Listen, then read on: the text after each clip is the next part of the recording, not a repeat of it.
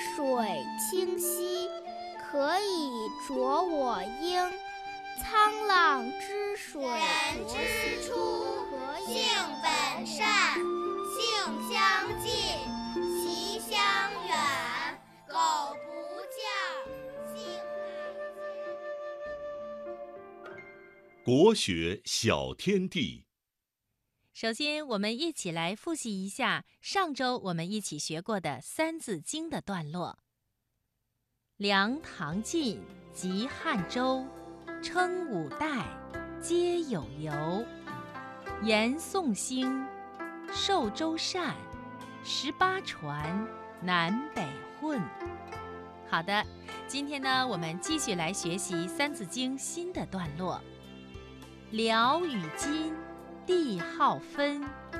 代灭辽，宋犹存。至元兴，今续歇。有宋氏，亦同灭。并中国，兼戎狄。九十年，国作废。好的，小朋友，我再来读一遍上面这段《三字经》的内容。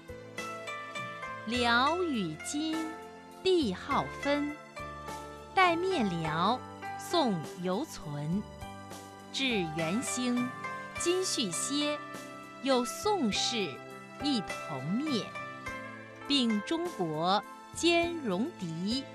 九十年，国作废。下面正晶姐姐来给小朋友说一说上面这段话讲的是什么意思。辽与金，帝号分。代灭辽，宋犹存。这段话呀是说，北方的辽国和金国先后称帝，还常常侵略宋朝。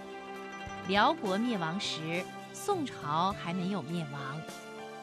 至元兴，金续歇。有宋氏，亦同灭。这段话是说呀。元朝兴起时，金国的统治也就终止了。金国被元朝灭亡后，宋朝同样被元朝灭亡了。并中国，兼戎狄。九十年，国作废。